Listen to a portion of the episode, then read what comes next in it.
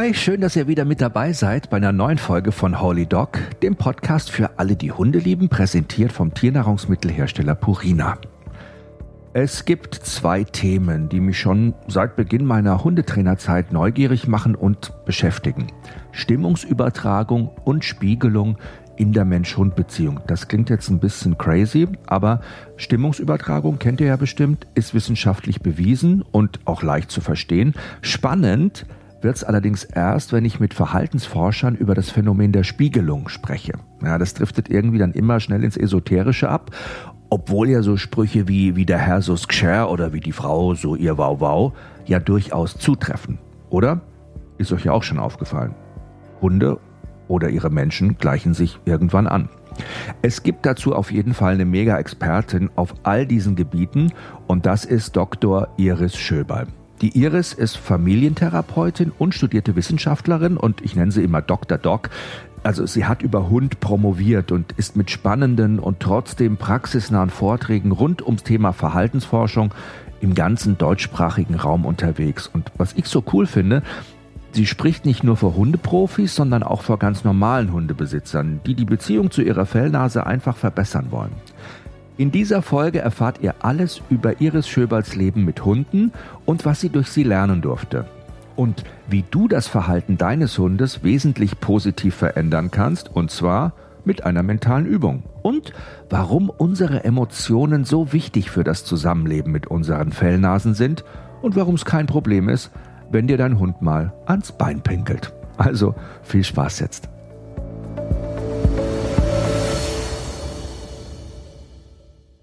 Mensch, also wirklich, ich habe total lange auf diese Gelegenheit gewartet. Endlich, äh, Iris, hat's geklappt. Ich freue mich total. Ja, ich freue mich auch. Danke für die Einladung. Ja, es ist ein bisschen kompliziert bei uns beiden heute. Deshalb ist der Sound, ihr hört wahrscheinlich auch den Sound so ein bisschen anders, als ihr das sonst gewohnt seid bei unserem Podcast. Aber Iris und ich sitzen wirklich in zwei unterschiedlichen Ländern gerade. Ne? Du im Burgenland und ich an der Nordseeküste. Wir nehmen das jetzt so ein bisschen mit dem Handy auf und es wird dann alles zusammengeschnitten.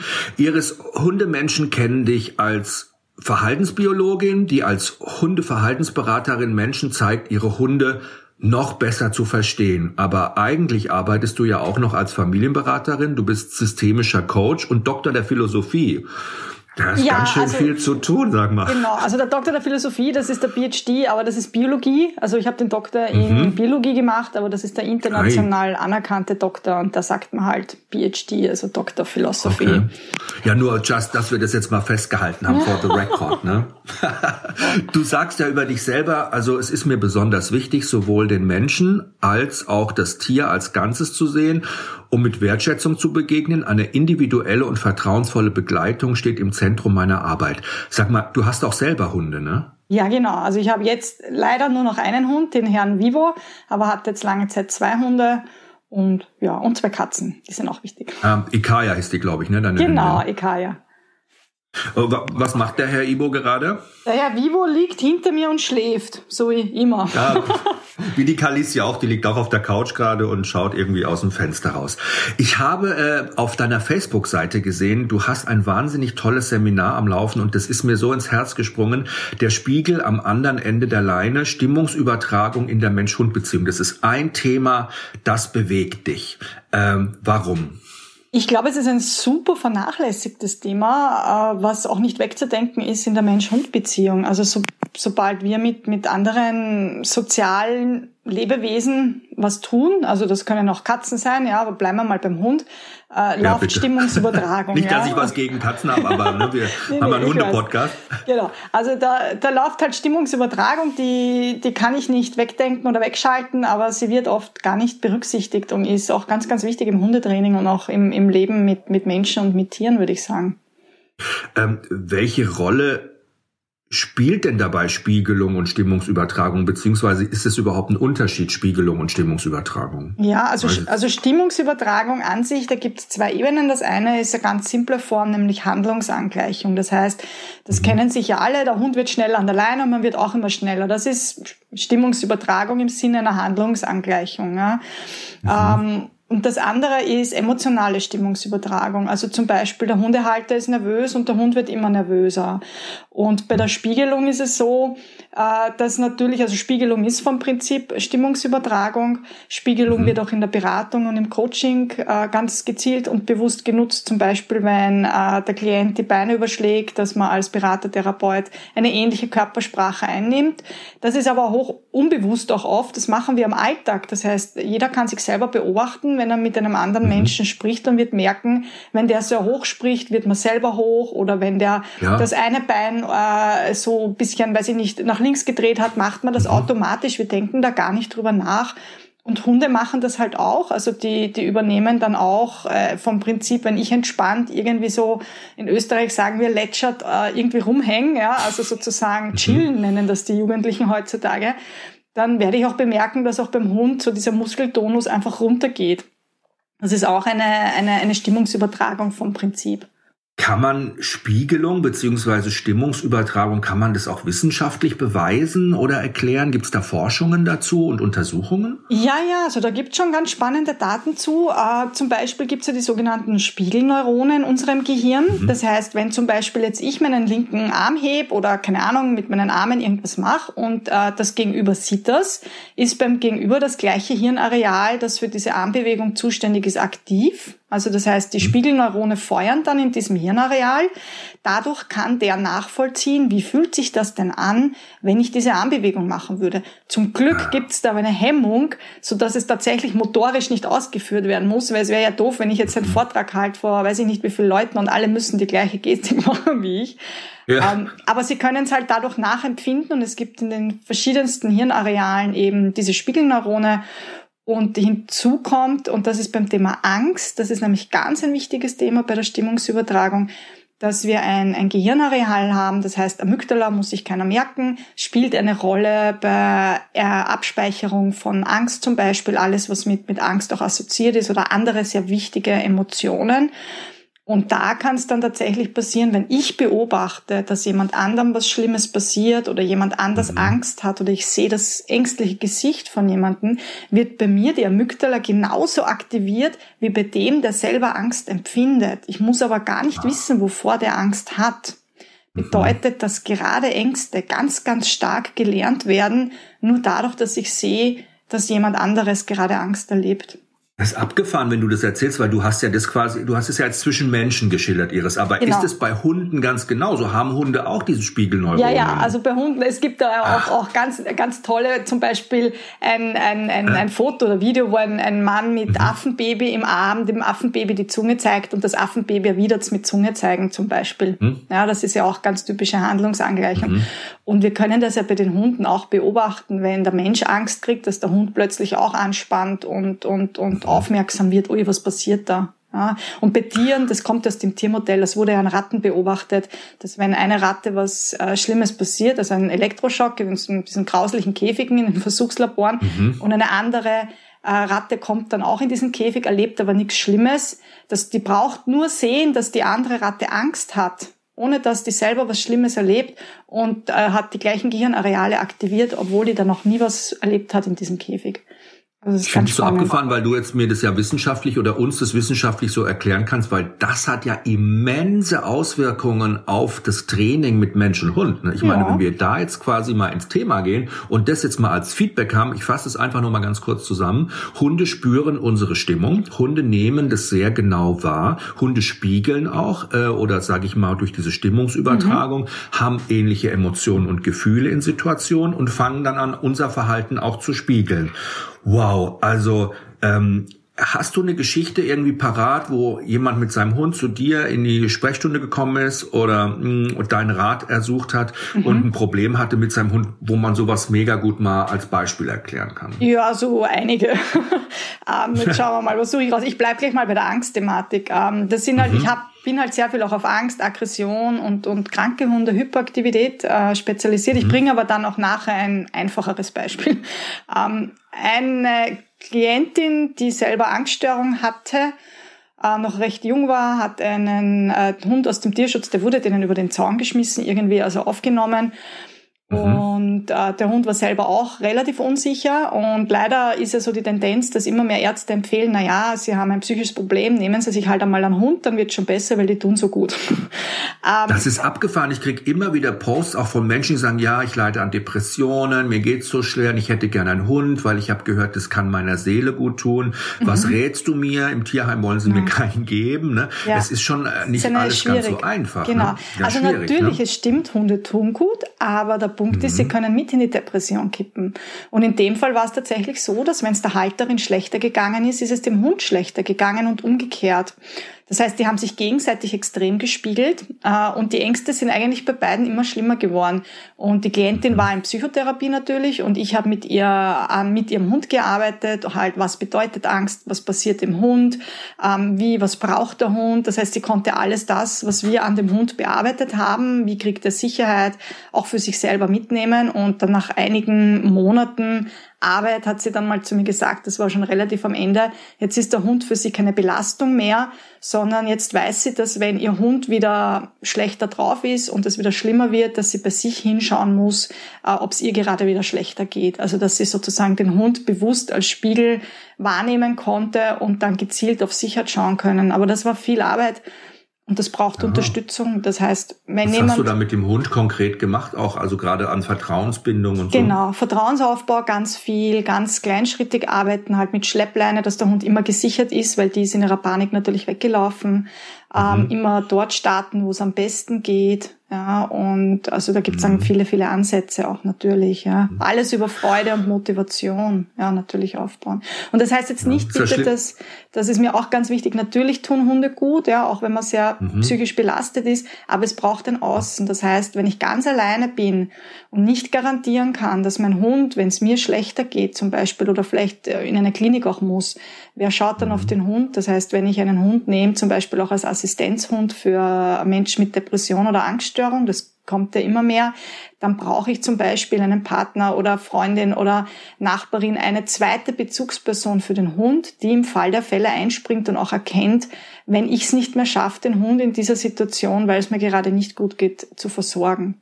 Das ist eine wichtige Voraussetzung. Ja, das ist ja für den Hund auch sonst wieder ein traumatisches Erlebnis, genau. das er verarbeiten muss erstmal wieder. Genau. Ne? Ähm, du arbeitest ja in deiner Praxis mit Menschen als Psychologin systemisch. Äh, was bedeutet das? Da musste ich erst mal googeln. ja. Quatsch, ist gelogen. Ich habe Matthias, meinen Mann, gefragt, der Sozialpädagoge, sagte, du, was ist denn systemisches Arbeiten? Und dann hat er zu mir gesagt, frag die Iris doch selber, die sollte das erklären. Okay. Das ist ein guter Plan. Also da nur ganz kurz, ich bin jetzt selber keine Psychologin, ich bin psychologische mhm. Beraterin, also das ist nochmal ja. ein bisschen was anderes. Ähm, aber an sich ja, ich biete psychologische Beratung an und systemisch bedeutet, dass ich das gesamte Familiensystem mit einbeziehe. Also ich sage immer, ich mache Familienberatung, Kind, Hund, Katz, Eltern, so das ganze Paket.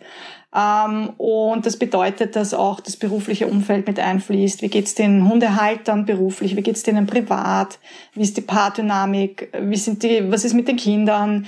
Weil es ist ja schön und gut, wenn ich mir nur den Hund anschaue, äh, aber wenn der Hund zum Beispiel ein Aggressionsthema hat, weil der Hundehalter sich selber nicht mehr spürt und extrem angespannt ist und, und eigentlich sehr viel Druck in sich trägt und der Hund der ist, der das nach außen agiert, dann ist es schön, wenn ich mhm. mit dem Hund trainiere, aber ich werde die Ursache nicht beheben. Das heißt, ich muss da dann schon auch hinschauen, äh, was, was bewegt sich systemisch. Ich habe schon Paare erlebt, auch, die haben sich ja. einen Hund genommen, weil er gesagt hat, wenn sie sich einen Hund nimmt, lasst sie sich scheiden und dann hat sie sich extra einen Hund genommen. Also ja. solche Sachen gibt's halt dann auch, ähm, sind immer noch verheiratet, Aha. lieben sich immer noch heiß. Der Hund war für alle super, super wichtig dann, ja. Äh, also mhm. es kam zu keiner Trennung, aber auch das sind so Dynamiken und die machen echt viel auch dann, wie mit dem Hund umgegangen wird. Ja, das finde ich voll spannend, weil ich habe neulich mal so einen Fall gehabt, da hat, äh, also war das so, da lebte der Hund quasi in einer Paarbeziehung und äh, immer wenn Besuch oder Angehörige von dem Partner gekommen sind, also nicht von der Partnerin, ist der mhm. Hund immer total aggressiv gewesen. Der war immer unwahrscheinlich äh, äh, territorial, der war unwahrscheinlich Ressourcen verteidigen, der ist gegen die losgegangen, also der war kaum zu bändigen und immer wenn Leute von ihr gekommen sind, hat der gar nichts gemacht. Okay, spannend. Abgefahren, ne? Und da habe ich mir immer gedacht, gesagt, ja, was sagt das eigentlich über eure Beziehung aus, ne? Mhm. Und äh, wie findest du denn eigentlich die Familie von deinem Partner und die Freunde von dem magst du die eigentlich, ne? Weil da kam mir dieses Thema Spiegelung gleich wieder in den Sinn, ne? Dass wahrscheinlich ihre Ablehnung und ihre Emotionalität den Leuten gegenüber, ne, das vielleicht mhm. bei dem Hund auch ausgelöst hat. Ne? Er hatte eh mit der Frau eine stärkere Bindung. Also systemisch bearbeiten heißt ja im Grunde jetzt für uns Hundebesitzer oder auch für Menschen mit Hund, was für, ich muss mir Fragen stellen. Ja, ich muss mir Fragen stellen, wenn mein Hund ein Problem zeigt. Aber mhm. was für Fragen, Iris, soll ich mir denn stellen? Ja, das ist natürlich allgemein recht schwer zu sagen, aber auf mhm. jeden Fall einmal die ganz große Frage ist immer, was ist mein Anteil am Verhalten des Hundes? Das finde ich mal eine ganz mhm. wichtige Frage und vor allem auch, wie, wie steht mein Umfeld auch zu dem Hund, ja? Also wie, wie steht mein Umfeld zum Hund? Wie stehe ich zu meinem Umfeld? Ja, also in dem, das ist ein schönes ja. Beispiel, was du da beschrieben hast. Ähm, ja, mit dem Pärchen, ja? Genau, genau. genau. Mhm. Es kann aber auch umgekehrt sein, dass es Familienmitglieder gibt, die den Hund nicht annehmen zum Beispiel und dadurch Konflikte entstehen. Ja. Mhm. Ähm, es kann auch sein, dass zum Beispiel äh, sehr viel Stress im System ist, viel gestritten wird und der Hund dann daheim ganz still und leise ist und äh, sobald man das Haus verlässt, sich aufführt wie ein Wahnsinniger, weil irgendwo muss der ganze Stress hin. Der, ja. ja, der ganze Druck muss raus. Das genau. ist ja genau. wie so Luftballon, in dem man immer Luft pustet, der genau. platzt irgendwann. Genau, also das ist, das sind halt so dieses ein bisschen auch hinschauen, äh, über den Tellerrand gucken, sage ich mal, und nicht nur, wir haben ja so den Tendenz, dass wir immer so am Verhalten rumdoktoren. Ja? Also der Hund macht was und der Hund ist so und der Hund ist schwierig und der Hund soll und der muss folgen und was auch immer. Ähm, aber ich persönlich habe eher den Ansatz so, was ist meine Stimmung, was ist meine Haltung und das mhm. beeinflusst, wie ich interagiere mit dem Hund. Bin ich gerade entspannt, bin ich gerade feinfühlig oder habe ich gerade wenig Ressourcen und bin vielleicht fahrig und angespannt. Das beeinflusst die Stimmung beim Hund, beeinflusst, wie der sich verhält und das wiederum bestimmt meine Gedankenwelt. Wenn ich mir denke, boah, jetzt ist, wenn ich einen schlechten Tag habe und den Hund anfahre, weil ich gerade irgendwie Kopfweh habe, wird der Hund vielleicht mhm. fahrig und dann denke ich mir, boah, jetzt ist der schon wieder so anstrengend, dieser Hund. Und jedes Mal dieser Hund habe ich wieder diese negative, also es ist ein Kreislauf. Und wir setzen so gern beim Verhalten an, beim Hund, anstatt vielleicht mhm. auch mal anzusetzen, wie ist eigentlich meine innere Haltung. Ja. Und ich kenne Hundehalter und die sich ganz schwer tun, ihren Hund so anzunehmen, wie er ist und einfach zu sagen, okay, der ist so, der hat seine Eigenheiten und seine Persönlichkeit, das darf so sein. Und mit diesem Annehmen ändert sich ganz viel an der inneren Haltung und an diesen Glaubenssätzen auch. Und dann kann ich viel offener auch mit dem Hund umgehen letztendlich. Ich finde es eben unwahrscheinlich wichtig, dass man auch Hunde äh, nicht über einen Kamm schert und sagt, ja, das ist genau. die und die Rasse, der Hund muss so und so sein, der kommt aus dem Tierheim, ja, der ist ein Angsthund, das muss dann so und so gemacht genau. werden. Da ist äh, ganz viele Komponenten, es spielen ganz viele Faktoren da eine große Rolle. Und gerade wenn man mit einem Problem zu einem Berater kommt, zu einem Trainer kommt, kann man auch nicht erwarten, dass wir einfach immer so ein Patentrezept da gleich genau. auf der Hand haben oder so einen Knopf, den man den Leuten verkauft und sagt, okay, da drückst du jetzt drauf und dann ist es weg. Ne? Du wirst es nicht glauben, ähm, die Anfrage hatte ich tatsächlich mal. Das war eine, eine, eine Frau mit ihrem Vater, die gekommen ist, mit dem Hund. Und also sie war schon erwachsen und der Vater war schon relativ, äh, ja, ein älterer Herr halt. Und er wollte eigentlich, hat dann wirklich so gesagt, so, na ja, und eigentlich äh, geht es ihm eigentlich darum, dass man da so eine Art Knopf hat, wo dann der Hund endlich Ruhe gibt und still ist. Ähm, ja, äh, gut, okay. früher hat man das mit so Teletaktgeräten ja, ja, genau, gemacht und hat so, den Hunden da irgendwie ja, Strom gegeben. Das funktioniert halt nicht so ganz. Also sie hat dann natürlich Nein. mit dem Hund gearbeitet. Ähm, es, es war dann auch eine sehr gute Zusammenarbeit. Aber es war tatsächlich so das einzige Mal wirklich mit dieser Formulierung so, so Okay. Mhm. Der hat es wahrscheinlich im Fernsehen mal gesehen, der hat er wie so eine genau. Fernbedienung gehabt und dann war vorbei. Ne? Genau, genau. Äh, gut, also das ist ja auch, ich meine, wenn du so Leute zu dir kommen und man natürlich immer mal wieder mit solchen Leuten zu tun hat, du hast selber schon gesagt, ich verurteile keine Menschen. Es geht nicht darum, ob was richtig oder falsch gemacht mhm. ist oder wer Schuld hat. Ich finde es aber ganz schön schwierig, Schön. oftmals ja. so eine Einstellung zu haben. Wie geht ja, das? Ja. Wie machst du das? Naja, ich meine, ich bin auch nur ein Mensch, also 100 Prozent schaffe ich das auch nicht immer. Manchmal muss ich mir auch meinen Teil denken. das ist eh klar. ähm, also da ist es ganz gut, dann Kolleginnen zu haben, wo man sich auch mal, wir sagen in Österreich, aussudern kann, so ein bisschen auch mal mhm. Frust abladen kann, wenn man irgendwie nicht so schöne Dinge erlebt, was halt auch passiert in der Hundewelt leider. Aber generell finde ich es wichtig, dass wir auch den Menschen offen gegenüber sind, weil wir haben immer so viel Verständnis für die Hunde, aber für die Hundehalter ist so wenig da und das verstehe ich nicht, weil wenn ich mit Menschen nicht kann und die Menschen nicht verstehe, dann bin ich doch im Hundetrainerbereich falsch, ja, weil da arbeite ich zu 90 Prozent ja. mit dem Menschen, weil der Hundehalter trainiert seinen Hund und an sich nicht ich. Und für mich ist immer ganz klar, jeder hat seinen Grund für das, was er tut. Auch Menschen, auch wenn sie mal grob sind, schroff sind oder wir es nicht verstehen, das ist ja auch aus ihrer Geschichte heraus. Ja, das ist ja, jeder tut das, was er oder sie glaubt, was er in dem Moment passend ist. Und auch manchmal weiß man es halt auch nicht besser. Und ich habe auch schon ganz viele Fehler gemacht. Ja, also ziemlich alles ja, falsch erzähl, gemacht. Ich bin neugierig. Ich will was, was, was, was, ja, wenn du mal, ja, man macht ja natürlich die schlimmsten ja, Fehler natürlich. immer selber. Das geht natürlich. mir auch so. Ne? Man ja, probiert halt auch einfach immer aus. Ne? Ja, wichtig ist halt, wenn ein Fehler, ich sage immer, wenn ein Hopperler passiert, ja, weil das halt so ist, wenn man gerade irgendwie die Nerven blank liegen oder äh, irgendwie gerade auch familiär Stress ist, was auch immer, mhm. äh, und man mal vielleicht irgendwie nicht so nett ist zum Hund, diese Versöhnung auch. Ja? Also dass man wirklich schaut, dass das die Ausnahme ist, nicht die Regel versteht sich und dieses dann sofort runter vom Gas, tief durchatmen, ja. Mir ist es zum Beispiel also du meinst, auch mal, wenn man jetzt gegenüber seinem Hund mal genau, aus, zum laut wird zum verbal, Beispiel, ja. ja. Mhm. Also mir ist es auch schon passiert, meine Hündin wurde gebissen in Wien von einem Dudnix, wo weit und breit die Hundehalter 100 Meter weit entfernt. Es war zum Glück nur ein Stück Ohr weg, aber alle anderen Körperteile waren heil. aber immerhin. Ja, und am nächsten oh nein, Tag. Aber es war ein Tut, äh, der, der, tut nichts was. Genau, ja, so der, einer, das Leute hat er ja noch nie gemacht. Genau. Und am oh, nächsten mh, Tag war ich mit meiner Hündin halt wieder an der gleichen Stelle, sogar ähnliche Uhrzeit und kam wieder ein tut nix von irgendwo, weit und breit kein Mensch und da muss gestehen, da bin dann ich hysterisch geworden. Ich war so hinüber, ich war so aufgelöst. Und ich habe dann diese Hundehalter, ich war echt nicht nett. Ich meine, das ist schon echt, das ist zwölf Jahre her, also heute schaffe ich das etwas besser. Da haben sie mich an einem schlechten Tag erwischt und meine Hündin auch. Und dann habe ich gemerkt, wie meine Hündin dann nicht nur angefangen hat, den Hund zu verknurren, sondern auch die anderen Leute. Und ich habe mir gedacht so, oha, das war jetzt ich.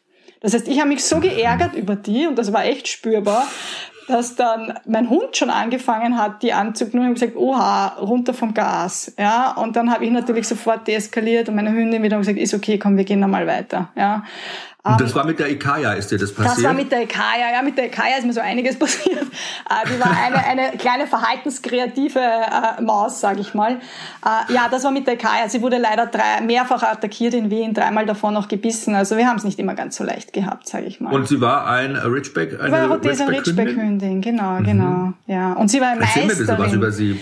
Du, sie war eine Meisterin in der Stimmungsübertragung. Sie ist eine hochsensible Maus gewesen, also wirklich hochsensibel auf allen Ebenen, sehr feinspürig. Und ich wollte ursprünglich mit ihr tiergestützt arbeiten, weil sie eben Menschen so gut spürt. Das Problem war, sie hat sich selber überhaupt nicht abgrenzen können. Das heißt, sie hat dann alles aufgesaugt und war aber dann selber überfordert von den Emotionen von den anderen. Und da musste ich sehr viel regulieren für sie. Immer wieder schauen, dass sie ihre Pausen hat, dass sie runterkommt, sehr für Stressmanagement achten und auch auf meines, weil sie hat auch mich gespiegelt. Ja. Ähm, also ein Ridgeback halt, ja, die, die gehen halt auch gern nach außen und stellen halt auch Leute, wenn die dann nicht ins Weltkonzept passen. Das ist halt ein Wachhund auch, Wach- und Jagdhund. Das muss man wissen, wenn man sich sowas nimmt. Wusste ich auch. Äh, und ja, wir haben da halt dann doch sehr viele Herausforderungen gehabt. Sie war auch schilddrüsenkrank, muss man auch sagen, mit Schilddrüsenunterfunktion. Das heißt, sie hat da auch sehr viele Themen gehabt, wo wir lang gebraucht haben, das in den Griff zu kriegen. Und ge gepaart mit dieser Hochsensibilität und ihrer sehr starken Spürigkeit für die Emotionen war sie halt einfach irre schnell überfordert. Ja, dadurch habe ich sehr viel darauf achten müssen, auf meine eigene Stimmung. Also sie hat sofort übernommen und sofort auch nach außen das getragen. Ja. Ganz schön. Ich finde das so spannend, wie du das gerade erzählst, weil ich muss so schmunzeln und ich, ich muss dir das jetzt einfach erzählen, weil wenn wir das auch als Beispiel für Spiegelung nehmen, ja, mhm. ich erzähle dir jetzt was. Also mein Mann Matthias, ja, der ist ähm, hochsensibel. Ah, schön. Und unsere Hündin Kalisi ist hypersensibel. So. Also zum Beispiel, die Kalisi hat es oft gar nicht ausgehalten, mit Matthias auf Arbeit zu gehen. Er hat sozialpädagogisch Leute mit psychischen Erkrankungen mhm. betreut. Ne? Sie war ihr manchmal oft zu viel. Sie wollte morgens überhaupt nicht mitgehen. Ja, die mich angeguckt, ob sie zu Hause bleiben kann. Ja, auch mit anderen manchmal so im Fahrstuhl zu stehen oder so. Das war mhm. für sie belastend. Ja? ja. Übrigens, es ist wissenschaftlich bewiesen, Hund und Mensch sind gemeinsam einfach glücklicher.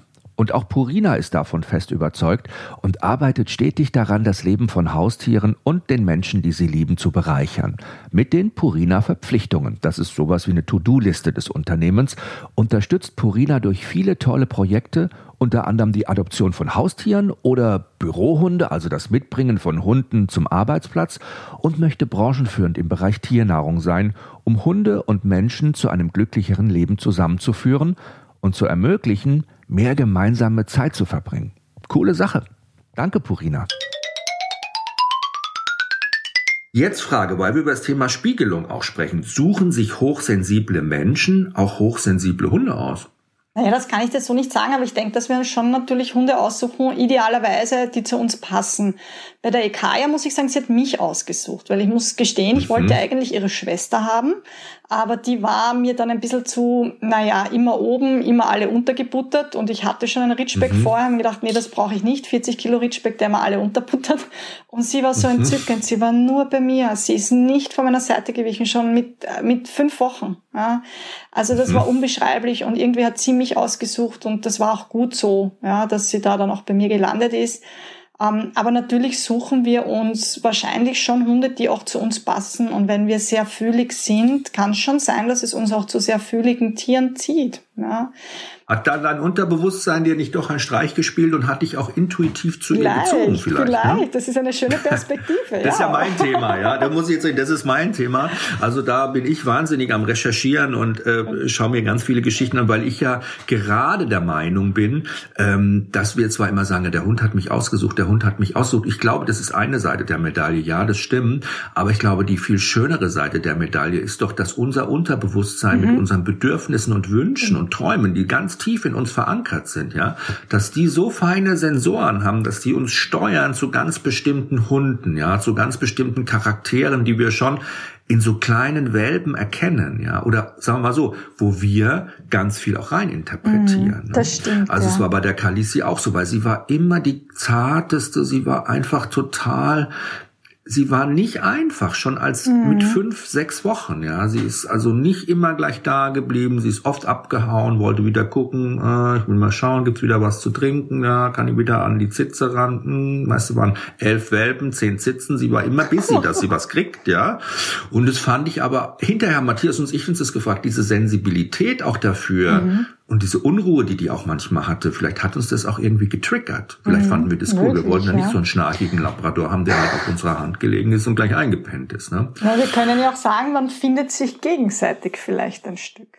Ja, das wird mir sogar noch viel besser gefallen. Also könnte man schon sagen, dass vielleicht das Unterbewusstsein auch in diesem Fall hochsensible Menschen zu hochsensiblen Hunden führt.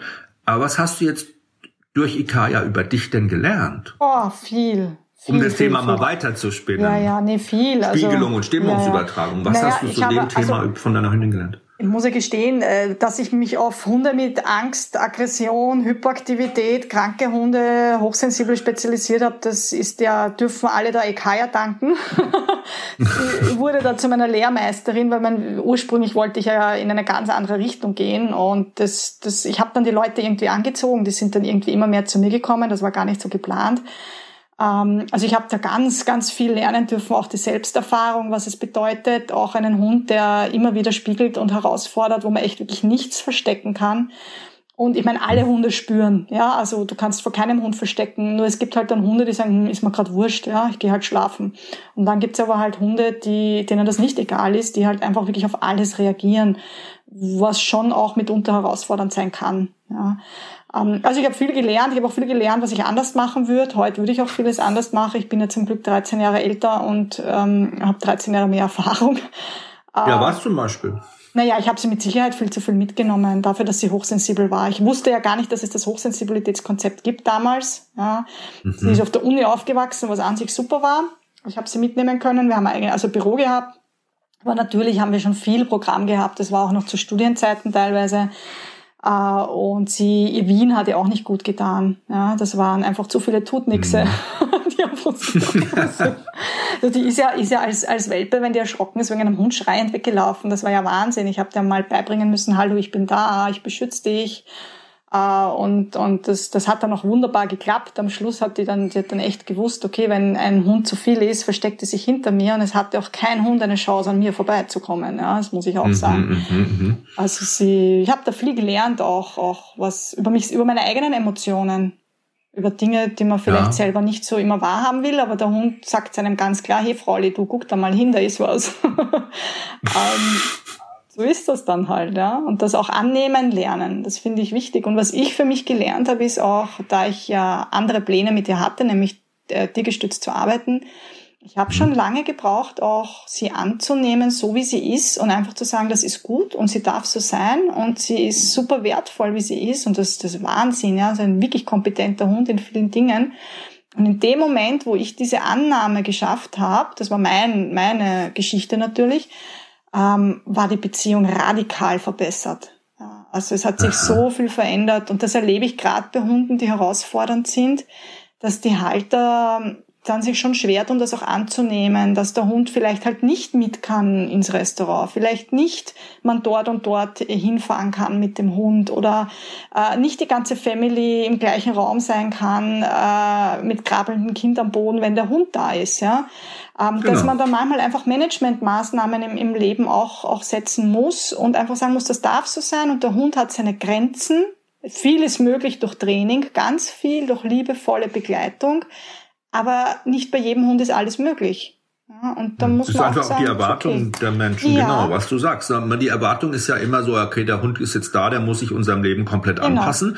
Viele Hunde machen das auch genau. zum Großteil unter Stress, ja, aber viele schaffen es halt auch nicht. Ne? Genau. Und ich glaube, dass man sich das erstmal bewusst macht, dass man sich so ein hochsensitives Lebewesen mhm. als Partner mit ins Haus holt, ja, und einfach sagt, okay, gut, wenn ich keinen Bock habe, Gassi zu gehen, dann gehen wir halt nicht Gassi. Wenn ich Bock habe, dass du jetzt mit mir auf der Couch liegst und Fernsehen schaust, dann schaust du Fernsehen. Ah, heute ist Montag, heute kommt mein Freund, dann musst du leider runter von der Couch, tut mir schrecklich leid. Jetzt gehen wir joggen, jetzt will ich Fahrrad fahren, nee, jetzt musst du alleine bleiben, ja. Das ist natürlich, und Hunde hecheln, ich habe oft das Gefühl, die hecheln den Menschen hinterher ja sagen, hier, ich mache alles für dich, aber was machen wir im Umkehrschluss dann auch für sie? Ja? Mhm. Also wo achten wir mal drauf und sagen, okay, genau. was braucht mein Hund jetzt eigentlich im Moment? Der das braucht halt, vielleicht einfach ja. auch einmal Ruhe. Ja? Mhm. Das ist auch nämlich zum Thema Stimmungsübertragung. Da möchte ich noch ein, ein, ein, ein kurzes Beispiel auch bringen, weil nein, ein langes Beispiel. Ein bitte. langes Beispiel. Ähm, ja, wir haben noch Zeit.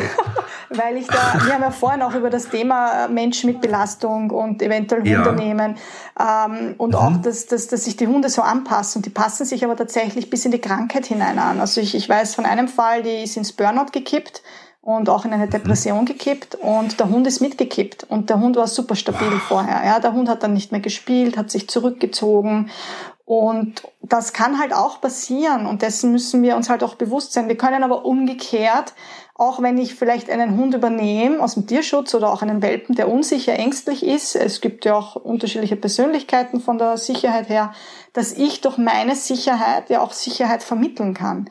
Das heißt, das eine ist natürlich, jetzt habe ich eher die Beispiele gebracht, wo dann der Hund immer irgendwie mitkippt, ja. Aber umgekehrt mhm. kann ich auch gezielt in die Ruhe führen. Also ich arbeite ganz viel über Stimmungsübertragung im Training. Ich arbeite auch mit Motivation, mit Markertraining, mit äh, viel Lob, mhm. ähm, aber auch mit Stimmungsübertragung, wo ich über meine Sicherheit dem Hund Sicherheit vermittle äh, und in die Ruhe führe. Ganz Wie machst du das in der Praxis? Wie sieht das aus? Ähm, eigentlich ganz einfach, aber irgendwie schwer zu erklären. also an sich ist es so, ähm, ich habe es gemacht bei meiner Hündin, ich sage einfach, wie es ich gemacht habe. Die Kaya war eher von der Persönlichkeit unsicher und leicht hat leicht reagiert, wenn draußen Reize waren. Und ich habe einfach einen Moment draußen beim Spazierengehen, wo sie auf Distanz was sieht und nur ein bisschen skeptisch schaut. Nicht, nicht wirklich aufgeregt mhm. ist, nur so ganz wenig. Atme ich tief ein, tief aus und das, was in dem Moment rauskommt, sage ich. Also ein ist okay oder passt schon, alles gut. Das ist vollkommen egal. Bei jedem kommt ein anderes Wort raus und das wird ja, das mhm. Sicherheitssignal. Und wichtig ist, dass ich selbst sicher bin und dass ich auch Sicherheit garantieren kann. Das heißt, wenn ich beim Tierarzt bin, ist es nicht okay. Ja, wenn dem Hund da vielleicht eine Spritze gegeben wird, das ist doof. Ja. ja? Oder wenn ein mhm. Freilaufender tut nichts auf sie zulauft, ist es auch nicht okay, weil ich weiß nicht, was passiert. Ich kann die Sicherheit nicht garantieren. Aber wenn ich es mhm. garantieren kann, eben dieses selber entspannen, selber ausatmen und in dem Moment, wo ich runterfahre, Muskeltonus bei mir runtergeht, also bei mir fallen dann noch die Schultern runter, meine Entspannung kommt, das, was ich da sage, wird zum Sicherheitssignal. Und das Schöne ist zu beobachten beim Hund, sie ist normal weitergegangen, ihre Ohren sind runtergefallen, die Rute ist runtergegangen und das Fell war nicht mehr aufgestellt. Das ist die Reaktion. Mehr braucht's nicht. Und das kann ich ritualisieren, das mache ich dann immer wieder in immer schwierigeren Situationen. Das ist eine mhm. Möglichkeit. Ja. Eine, also eine schöne Möglichkeit, weil die ja für einen selber auch gut ist. Ne? Ja. Also es ist ja selber, was einem selber auch gut tut. Genau, genau. Eine andere Möglichkeit hast du gesagt? Ja, die andere Möglichkeit ist zum Beispiel ein, ein Ruhesignal, wo es darum geht, dass der Hund runterkommt. Es gibt ja diese sogenannte konditionierte Entspannung. Die ist schon mhm. ganz toll, aber manchmal, finde ich, verfehlt sie den Sinn, ähm, wenn wirklich nur auf reine Konditionierung im Sinne von, ich massiere den Hund und sage ein Wort und glaubt dann entspannt der Hund draußen auch. So das, wie ein Markerwort quasi, genau, ne? das, das man zu Hause halt, anwendet. Genau, das mhm. passt halt nicht ganz, weil nur weil der Hund drinnen bei der Massage entspannt, heißt das noch lange nicht, dass der dann draußen in der Aufregung entspannt. Das ist ja ganz ein anderer Kontext. Mhm. Deshalb mache ja. ich das lieber, dass ich sage, okay, ich entspanne mich, weil ich kann mich überall entspannen, wenn ich das kann natürlich. Ja, das heißt, ja, ich sage dann mhm. den Hundehaltern, mach's dir gemütlich, leg dich ins Bett, Couch, Badewanne, vollkommen egal. Ja, Badewanne ist vielleicht ein bisschen unpraktisch, aber irgendwie was, wo ich gut entspannen kann. Mach eine Musik an, die dich entspannt aber bitte auch was, was potenziell für einen Hund entspannt. Also wenn dich Heavy Metal entspannt, dann vielleicht doch was anderes. Ja? ähm, aber generell irgendwas, was musikmäßig entspannend ist, das Licht runterdiemen. Wenn ich gerne einen speziellen Geruch habe, kann ich den verwenden. Aber bitte im Nebenraum nur zwei Tropfen und nicht acht Tropfen neben dem Hund. Das ist dann zu viel von den mhm. ätherischen Ölen. Also alles, was mich entspannt. Und dann gehe ich in die Entspannung, achte auf meine Atmung und schaue, was der Hund macht. Und ganz viele Hunde finden das toll und legen sich zum Hundehalter. Viele kuscheln sich mhm. dazu. Wenn ich will und der Hund das möchte, kann ich ihn streicheln. Ich muss ihn nicht massieren. Ich kann, wenn ich will. Und mir geht es darum, dass der Hund meine Entspannung übernimmt. Und dann kann ich anfangen, ein Wort hinzuzufügen. Das mache ich aber erst, wenn ich das schon viele, viele Male gemacht habe und das schon ein Ritual geworden ist. Erst dann kommt überhaupt erst ein Signal, ein verbales. Und da kann ich dann entweder ein Wort sagen, das, was mir aus dem Bauch rausschießt. Das ist immer wichtig, es soll authentisch sein. Oder ich kann auch einfach tönen. Ja, einfach ein Mm, zum Beispiel. Das Schöne am Tönen, es entspannt uns, es lockert die Brustmuskulatur und ich kann das dann draußen auch, wenn ich merke, okay, wir sind gerade beide zu aufgeregt. Ähm, vielleicht kennt sicher jeder beim Spazierengehen, dass man mal irgendwie schnell, schnell irgendwie nicht so viel Zeit hat. Einfach mal stehen bleiben und dieses runter vom Gas, mm, selber in die Entspannung gehen und man wird merken, wie der Hund runterfährt. Da habe ich ein Beispiel, mhm. wenn ich darf. und wenn man sich dann so schön im Wald stehen sieht, wo die Kaninchen hinten am Horizont an der Lichtung sitzen und nicht einfach nur da stehen und sagen, mm. Also so einfach ist es dann zum Glück, also zum Glück, naja, leider nicht. Äh, weil da natürlich der Jagdinstinkt schon ein sehr starker ist. Ja, also da müssen wir schon noch realistisch sein. Aber ein Beispiel ja. ist mit meiner Hündin. Ich war mit ihr spazieren und an sich war sie super leinenführig und dann war irgendwie so ein Tag, wo sie ihre gezogen hat und ich war dann schon so genervt. Und ich gedacht, bitte Hund, das können wir eigentlich schon. Und dann habe ich gemerkt, dass ich eigentlich total angespannt bin und ich so renn. Und dann bin ich stehen geblieben und habe wirklich dieses Runterkommen. Ich habe nicht einmal Leinenführigkeitstraining, nichts mit ihr gemacht, nur auf mich geachtet, gezieltes Runterkommen, ausatmen, langsam weitergehen, kein Zeitdruck. Auf einmal geht der Hund super schön an der Leine. Mhm. Ja? Es geht. Das Zauberwort meiner äh, Ausbilderin Rita Kampmann war immer, sei so, wie du willst, dass dein Hund ist. Ja, ja. Und es ist wirklich, das ist wie ein Mantra, habe ich das genau. immer vor mir hergesagt. Und es ist ja oftmals so lustig, gerade wenn du in der Stunde bist und du hast irgendwie fünf Hunde da und die sind nervös und dann kommen Fragen, dann sagen die Leute, ja, er zieht immer so an der Leine und er kann sich gar nicht auf mich konzentrieren und dann ich mir auf den Hund nehme und ihn einfach mal ganz ruhig mit ihm auch rede, ja, oder ganz ruhig mit ihm spreche und ganz langsame, ruhige, schöne Bewegungen mache und auf ihn eingehe, ja, äh, und man sofort spürt, wie der Hund entspannt, die ganze Körperhaltung entspannt sich, ne, und er läuft und er be beginnt dann sich, wie, das ist ja wie so eine Art Hypnose, aber ich übertrage einfach nur meine ruhige, ausgeglichene, freundliche Art auf den Hund. Ja, und der saugt es natürlich auf. Also ich fand es mega, wie du gerade beschrieben hast, wie man seinem Hund Stress nehmen kann, damit er letztendlich am Ende auch besser zur Ruhe kommt. Ähm, was kann ich denn jetzt, sage ich mal so, im Umkehrschluss über mich selber lernen? Wenn mein Hund hyperaktiv ist oder zum Beispiel ja. leidenaggressiv. Naja, schönes, was könnte denn das über mich aussagen? Schönes Beispiel. Also ich will jetzt gar nicht behaupten, dass das was Spezielles aussagt, aber ein Beispiel mhm. ist äh, eine, ein Labrador, ein Junger, der recht nervös, aktiv ist, wahrscheinlich ein bisschen Richtung Arbeitslinie auch ist, ähm, schwer zur Ruhe kommt. Und ich gebe so gerne auf, als Aufgabe für die Hundehalter ein Ruheaktivitätstagebuch zu führen. Also wo sie reinschreiben, äh, was war heute Besonderes, wie viel Aktivität, was für Aktivität, wie viel Ruhe, und dann aber auch, äh, wie ist meine Stimmung, wie ist die Stimmung vom Hund, sogar das Wetter wird aufgeschrieben, weil das spielt manchmal auch eine, eine doch beträchtliche ja. Rolle. Und da war zum Beispiel, kam sie dann in die zweite Einheit, bei der, beim Erstgespräch haben wir das besprochen und dann kommt sie in die zweite Einheit. Ich frage, naja, wie geht's denn so mit diesem Tagebuch? Und sie so, ja, ein eindeutiger Zusammenhang mit meiner Stimmung. Immer wenn ich irgendwie von der Arbeit nach Hause komme und irgendwie nicht so gut drauf bin und meine Stimmung nicht so gut ist, ist der Hund viel nervöser und unruhiger. Und diese, mhm. ja, und diese Zusammenhänge erkennen wir halt nur durchs gezielte Hinschauen, weil uns das sonst gar nicht auffällt im Alltag. Ich glaube, dass viele Menschen ja auch denken, das ist irgendwie esoterisches Gequatsche oder so, ja. Also die sagen mhm. ja, wieso, der Hund, das ist äh, Blödsinn. Aber das ist ja bei kleinen Kindern heute ganz genauso. Ich meine, ja. wenn die Eltern nervös sind, fahrig sind, wenn geschrien wird zu Hause, das stresst ja Kleinkinder ja. auch, ja. Und man hat am liebsten ein schönes, gechilltes äh, Elternhaus und eine geruhige, angenehme Umgebung, als immer nur Stress zu Hause zu haben. Und, ähm, äh, hm? Es ist ja evolutionsbiologisch zum Thema, dass es nicht esoterisch ist, eindeutig, weil es ist evolutionsbiologisch ganz klar erklärbar. Nehmen wir, ich erkläre es immer gerne an einer Pferdegruppe. Ähm, wenn da ein Pferd nervös wird, werden idealerweise alle nervös. Ja, weil es könnte eine Gefahr drohen. Das ist simple Stimmungsübertragung. Wenn das nicht der Fall genau. wäre und alle bleiben tiefenentspannt stehen, während sich der Löwe nähert, hat, ist das nicht so toll. Ein anderes äh, Beispiel ist Wolfsrudel.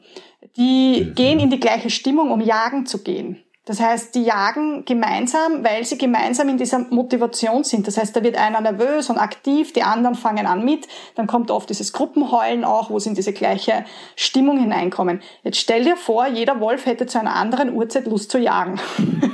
Äh, und wäre immer in einer anderen Stimmung.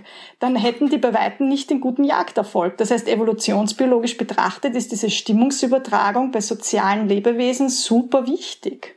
Es ist eigentlich manchmal, vielleicht kann man es auch als Beispiel erkennen, damit man es noch besser versteht, wie so ein Funke, der überspringt. Ja, genau. Ne? Ja, also so es kann ja ein Hunderudel auch mal in der, in der, sag ich mal, in, in der Wildnis Straßenhunde äh, auf dem Platz abends liegen in Ruhe und plötzlich droht Gefahr. Einer hat's mhm. gemerkt, ja, schreckt auf und es ist wie so eine Kettenreaktion.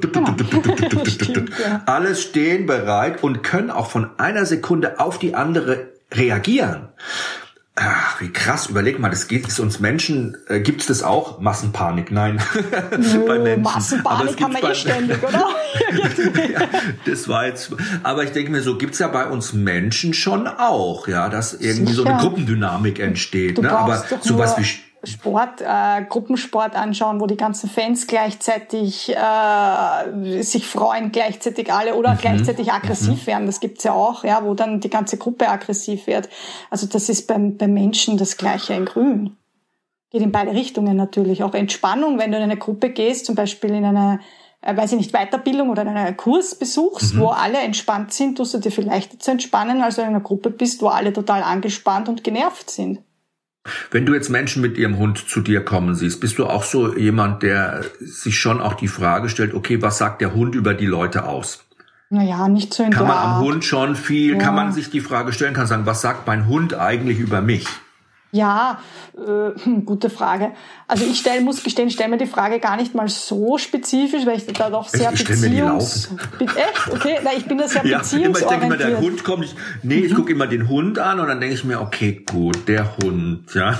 Also mhm. noch bevor wir zum Problem kommen, ne. Okay. Das soll nicht voreilig sein, aber ich will einfach so für mich mal so, äh, kurz stelle ich mir so die Frage, okay, warum kommt jetzt diese kleine, zierliche, unwahrscheinlich sympathische Frau mit so einem äh, 60, 70 Kilo Hund da an ja. und der Hund führt die spazieren die ganze Zeit. Ja, warum ja. ist der Hund bei ihr? Ja, so, also so Fragen stelle ich mir. Mhm. Aber ähm, ist es vielleicht zu oberflächlich gedacht? Kann man das gar nicht so? Gibt es denn überhaupt Aussagen darüber, die man treffen kann, deiner Meinung nach? Naja, ich denke, das, das ist pauschal sowieso schwer. Also ich persönlich mhm. mache auch eine Anamnese beim Hundehalter. Ich frage auch da ein bisschen hinein, also in die Familie und gesundheitliche Besonderheiten. Dadurch kriege ich ja die Info. Das heißt, ich muss mir dann nicht so viel vorstellen, weil ich frage halt einfach danach. Ähm, aber das ist halt, weil ich ja nicht primär jetzt Hundetrainerin bin. Als Hundetrainer frage ich natürlich nicht, haben Sie irgendwelche Krankheiten zugrunde liegen äh, oder geht es ihnen gesundheitlich eh gut. Das ist für mich halt schon eine wichtige Info. Du, ich hatte schon Fälle, wo, wo der Hund Krebs beim Halter angezeigt hat und keiner wusste, warum der Hund so schräg auf einmal ist. Und die sind dann zwei Jahre später zu mir gekommen. Damals war das noch nicht bekannt und haben gesagt, du, äh, weil wir damals nicht wussten, warum er so komisch geworden ist, der Hund. Äh, wir haben beide zwei Monate später oder drei Monate später eine Krebsdiagnose bekommen. Unglaublich. Ja? Ich kenne also das bisher nur über wow. Schwangerschaften und äh, genau. Schwangerschaften können Hunde auch. Und was habe ich jetzt gelernt? Covid-19. Ja, ja, es das können Sie ja schnüffeln. Genau, genau, ja, da mhm. arbeiten Sie schon fleißig dran. Ja. Also, also wenn die Kalis jetzt mal komisch reagiert, werde ich gleich mal vorsagen, vielleicht haben sie Covid-19. Mein Hund hat sie nur angesprungen, weil er der festen Überzeugung ist, sie haben Covid-19 und nicht, weil sie diese schöne Semmel in der Hand halten. Das ist dann natürlich auch eine nette Methode, die zu erklären. Jo.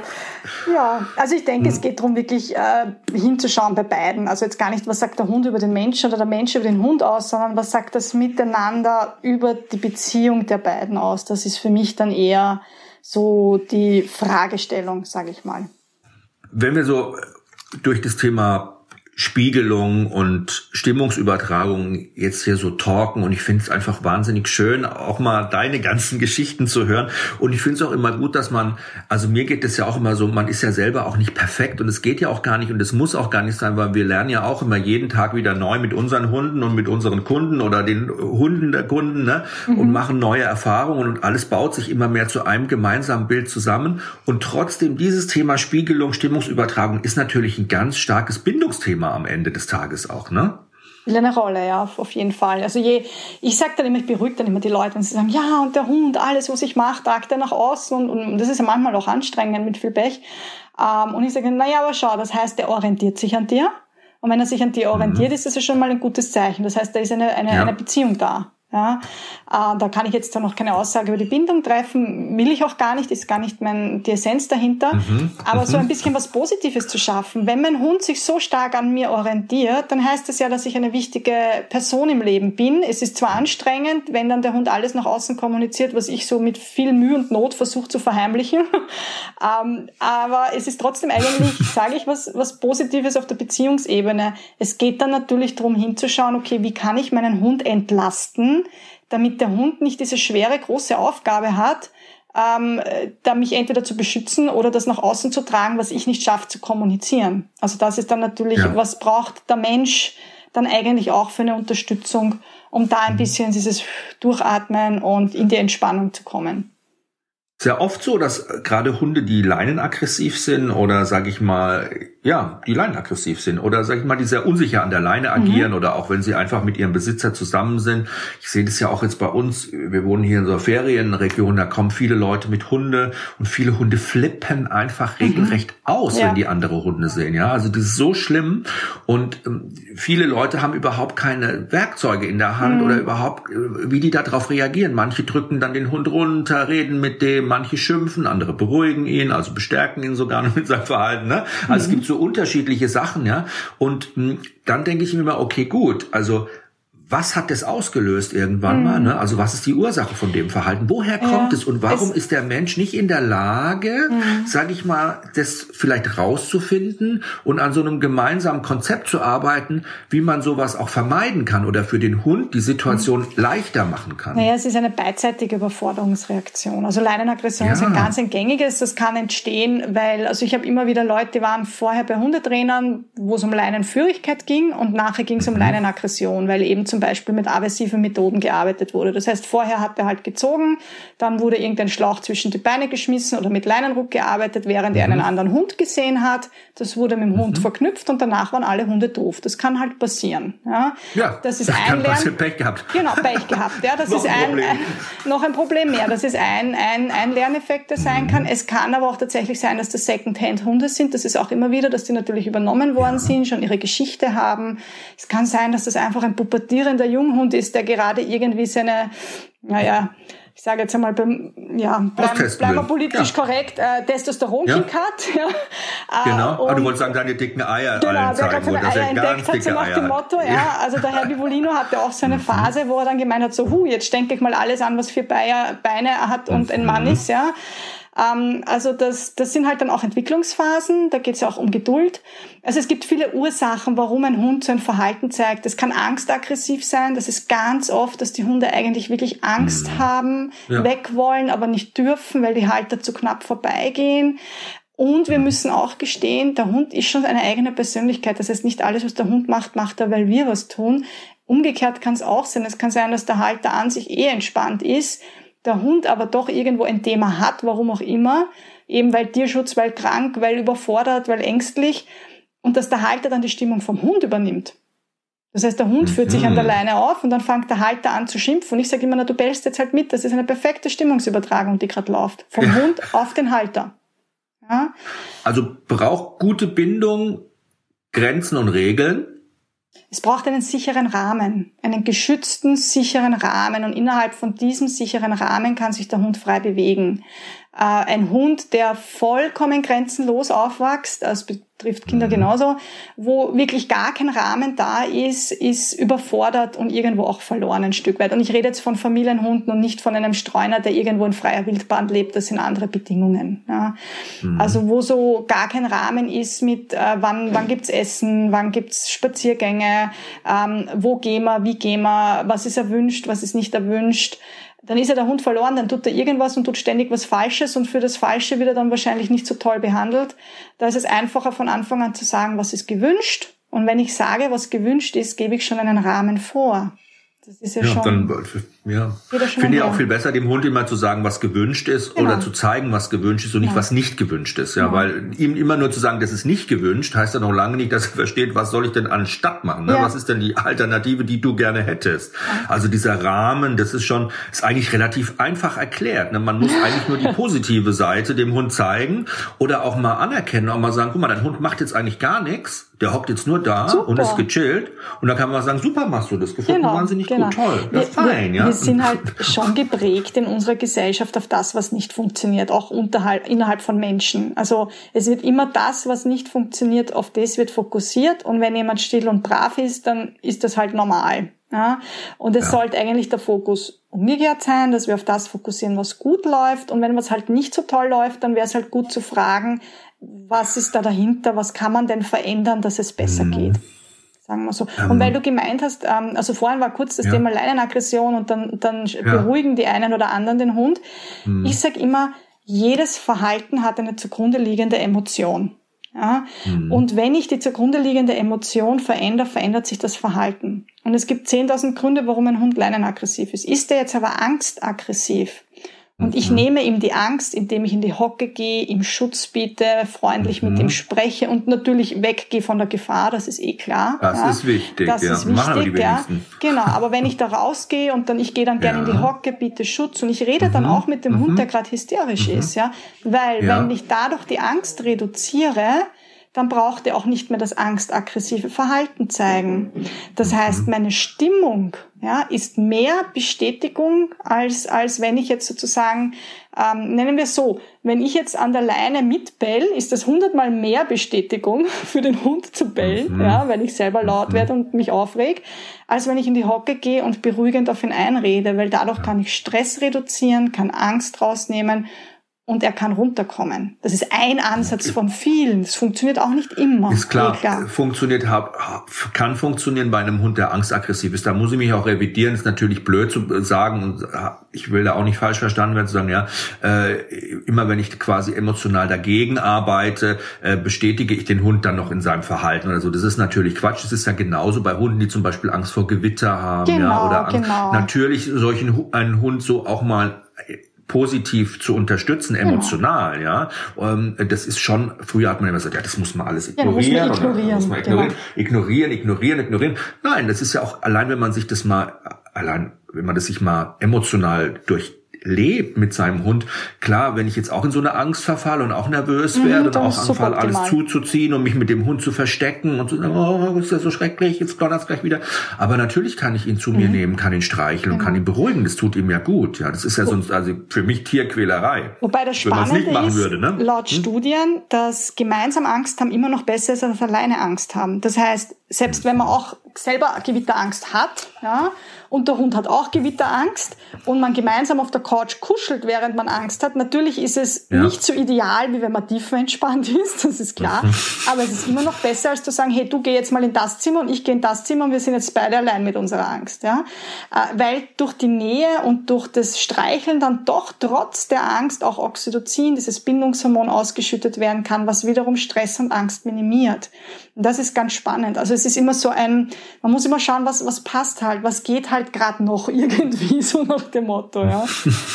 Also kann im Grunde auch aversive Trainingsmethoden, würdest du mir da zustimmen, Rappeldose, Schepperbüchse, Halti, äh, Leinenruck, äh, Finger in die Seite stechen, Hund nass spritzen und so weiter, ja. Schwächt es deiner Meinung nach auch Bindung? Natürlich, also Schwächen, sagen wir mal so, es verringert die Wahrscheinlichkeit einer sicheren Bindung. Ja, weil zu einer sicheren mhm. Bindung zählt Vertrauen, Verlässlichkeit, feinfühlige Interaktion und dass ich nicht Ursache für Angst und Schmerz bin.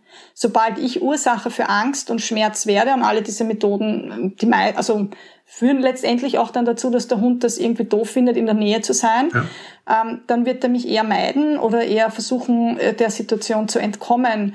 Und bei einer sicheren Bindung geht es genau ums Gegenteil, dass der, wenn der Angst und Schmerz hat, meine Nähe sucht und meine Unterstützung sucht und ich ihn beschütze. Das ist ja meine Aufgabe als Bindungsfigur, äh, diese Sicherheit zu gewähren und soziale Unterstützung zu bieten. Und das, dem komme ich ja dann nicht nach, gegenteilig. In meinem Alltag ist es so, dass zu mir immer mehr Menschen kommen, die schon alles auch durch haben mit Trainern mhm. ne? und die auch schon aversive Trainingsmethoden ähm, angewendet haben, beziehungsweise die Trainer aversive Trainingsmethoden angewendet haben. Ich hatte jetzt so eine Geschichte gehört mit einem Hund, der wohnt in unserer äh, Nachbarschaft. Das ist ein neun Monate alter Labrador, Mischlingsrüde, der steht voll im Saft gerade, ja, und er springt alle an und freut sich. Und er ist also ja, und Pinkel, Pinkel. Und er kommt überhaupt nicht zur Ruhe. Es wohnen auch viele Rüden hier, mit denen es nicht gut Kirschen essen in der Nachbarschaft, die auch nicht kastriert sind. Und da ist immer schon, also ich sage immer so, die Hut ist immer, ist immer nicht so Drive-by-Shooting, aber es ist schon oft eine angespannte Situation. Ja. Und der Besitzer war jetzt äh, beim Hundetrainer und ähm, der Hund hat dann irgendwann einmal so zwei Meter vor seinem Herrchen auf dem Hundeplatz äh, kurz gepinkelt. Ja, und da ist der äh, Trainer quasi angesprungen, komme, hat dem Hund also das Knie in die Seite gerammt und hat ihn angeschrien. Und dann hat der Besitzer gefragt, ja, warum haben Sie das denn gemacht? Sagt er, ja, weil der Hund Sie provozieren wollte, ist doch völlig klar. Das hat man doch gesehen. Also oh. Sie sind, oh, Sie ja, sind ja. das Alpha-Tier, hat er gesagt. Ja, und der Alpha, der wird nicht gepinkelt in dem, und Sie müssen dem Hund ganz klar diese Grenzen zeigen. Also mhm. Also jetzt pass auf, wenn so jemand zu dir, und der hat es geglaubt, also es war logisch für den, ne? Mhm. Er hat zu mir gesagt, ja klar, ich bin ja der Anführer, ich bin das Alpha-Tier mhm. und das wird nicht gemacht, sage ich gut, aber glaubst du erstens, dass dein Hund nicht checkt, dass dein Hund nicht gecheckt hat, dass du kein Hund bist? Ja, also du bist kein Hund. Das ist das Erste, was dein Hund. Ja. Meinst du, dass dein Hund es nicht gecheckt hat? Und zum Zweiten glaubst du auf so einem Platz, wo viele Hunde sind, und da haben tausend Hunde schon hingepisst, hat dein Hund nicht einfach nur da drüber markiert, weil da schon 20 Hunde vorher hingepinkelt? Das hatte mit dir gar nichts zu tun. Kann, könntest du dir das vorstellen? Er hatte dich, dich nicht selber angepinkelt, ne? Also, ja, und selbst das kann passieren in Stresssituationen. Auch passieren. So, ja. Also, ne, muss man, aber so, wie erreicht man solche Menschen, die dann von so einem Training ja. zu einem kommen? Durch Verständnis. Durch Verständnis, durch, also ich muss ja gestehen, ich bin jetzt auch seit 20 Jahren in der Hundeszene. Ich sage immer offiziell erst seit 15 Jahren, weil die Jahre davor, die zähle ich nicht. Da habe ich eher gelernt, wie man es nicht macht. Äh, also ich kenne tatsächlich beide Seiten der Medaille und äh, das sage ich dann noch ganz ehrlich. Ich sage, ja, ich weiß, wie das ist. Ja, ich, ich kenne das auch von vor 20 Jahren. Das sind alles ganz früher hat man dann in die Flasche halt gepinkelt und hat halt dann so getan, als ob man drüber pinkelt im Freien über die vollkommen schräge Sachen. Auf die Idee kommt ja heute keiner mehr. Ähm, also ich hole dann durch Verständnis ab. Ich finde das einfach wichtig zu sagen, ja, ich, ich verstehe, dass dir das Sorgen macht und äh, das wurde dir so erklärt. Ich kann dir nur sagen, dass das widerlegt wurde, weil, und das ist auch ganz klar, da gibt es auch klare Daten, dass Hunde auch übereinander, den, äh, übereinander pinkeln bei den sozusagen äh, Markierstellen, wenn sie zusammengehören. Also ich finde das immer so schön, wenn wir neue Hunde kennenlernen und am Anfang pinkelt jeder irgendwo und je länger die sich kennen, umso mehr pinkeln die immer an der gleichen Stelle, fast übereinander. Und das ist ein mhm. Kompliment, dann sage ich, hey, ich würde dann sagen, eh, super. Das heißt, der, der ist da sozusagen bei dir und macht das bei dir im Umfeld, ja. Oder ähm, manche kennen das, wenn sie lange Wanderrouten machen und dann selber mal in freier ja. Natur wohin müssen und dann der Hund unmittelbar in der Nähe dann auch plötzlich muss. Ja, mein Gott, da sind wir auch wieder beim Thema Stimmungsübertragung, ja. äh, das, das ist doch ein Kompliment, ist jetzt eine Familie, gehört ja. zusammen, ist doch vollkommen in Ordnung, ja. Abgesehen und ich glaube, wenn der Hund da auch in der, in der, in der Umgebung, da auf so einem Hundeplatz bei dem Trainer und mit die angezogenen Knie da ja, sich, riecht doch alles äh, sich da pinkeln, dann ist der doch entspannt. Ja, ja auch, und auch für den eine gute Situation. Ne? Ja, und, und ich meine, urinieren, also Kot und Urin absetzen sind Grundbedürfnisse. Also das einem Hund, irgendeinem Eben. Lebewesen zu verbieten, ist ja sowieso schwer tierschutzwidrig, muss man auch ganz ehrlich sagen. Ja, Das sind Grundbedürfnisse wie Essen, Trinken und sich lösen dürfen. Also ich meine, ja, stell dir vor, stimmt. dass du eine volle Blase und darfst nicht aufs Klo und wirst bestraft, wenn du dann plötzlich doch musst. Ja, das ist ja so schlimm. das ist ja unglaublich. Also, Ach Mensch, also ich glaube, das Schöne ist, dass du auch äh, das mit ganz viel Humor natürlich auch machst, aber das Wichtige ist auch, glaube ich, wenn man Menschen etwas rät oder wenn man Menschen versucht, was zu erklären oder eine Theorie hat, dann sollte man auch in der Lage sein, die zu begründen. Das ist ganz ja, wichtig und auch äh, realistisch begründen zu können, nicht einfach sagen, es ist halt einfach so. Genau. Ich glaube, da kann man auch als Hundebesitzer hellhörig werden und sollte auch immer nachfragen, wenn jemand, der mit Hunden arbeitet, zu dem man geht und von dem man sich Rat einholt, einem irgendwas erzählt und man fragt einfach mal nach, sagt, ja, warum ist das eigentlich so? Und er sagt, mhm. ja, das ist halt einfach so, weiß ich auch nicht. Ne? Da sollte man schon äh, hellhörig werden. Ja, genau, also ich finde auch immer wichtig, dass man, ja, sondern sagen, oh, da würde ich sagen, da das kommen wir nicht zusammen heute. Ähm, ich, das Tolle ist, ähm, dass du über die Menschen den Weg zu den Hunden gefunden hast und mhm. dann natürlich wieder den Weg zu den Menschen findest. Ähm, und das hat dieses, dieser, diesen Podcast auch so spannend gemacht. Ich könnte noch ewig mit dir weiterquatschen. Wir werden bestimmt noch eine Möglichkeit finden, nochmal zu einem speziellen Thema aus diesem Bereich, den wir jetzt quasi angeschnitten haben, uns nochmal ein Thema rauszusuchen und dann einen eigenen Podcast drüber zu machen. Gerne. Ja, du hast es gesagt, gerne. Super cool. Ah, jetzt bin ich happy. Liebe Iris, vielen lieben Dank. Was machst du jetzt? Geht's jetzt noch eine Runde Gassi oder? Ähm, ja, das kommt dann auch noch, aber ich darf jetzt noch Seminare vorbereiten. Meine Seminarsaison oh. hat begonnen. Also jetzt wird's ähm, ja. spannend und actionreich viel zu Deine tun. Deine Seminare sind immer ausgebucht. Man muss sich echt beeilen und man kann sie, und das ist ja das Tolle, auch immer online buchen. Das heißt, ich kann das Ganze ja von zu Hause auch machen. Ne? Ja, und, das stimmt. Ähm, das ist ein mega Thema. Also ich bin auf jeden Fall auch mit dabei und freue mich ganz, ganz äh, ähm, ganz, ganz toll über diese wunderschöne Stunde mit dir und vielen Dank, dass du dir Zeit genommen hast und alles Gute. Ich sage auch danke für die Einladung, hat mich sehr gefreut. Iris Schöberl kann man live erleben. Ihre spannenden Vorträge und Seminare voller guter Tipps und Anregungen für eine bessere Mensch-Hund-Beziehung gibt es online zu buchen. Es geht schon bald los. Es sind auch noch Plätze frei. Den Link dafür gibt es hier bei mir im Infotext oder einfach bei Jochen Bendel at Instagram. Übrigens würde ich mich sehr freuen, wenn ihr Holy Dog abonniert oder weiterempfehlt. Eure Anregungen, Ideen, Meinungen, Kritik, also alles, was euch immer zu einer Folge einfällt, könnt ihr gleich immer hier in die Kommentare schreiben oder auch auf Instagram loswerden. So, ihr seid toll, vielen lieben Dank und bis zum nächsten Mal.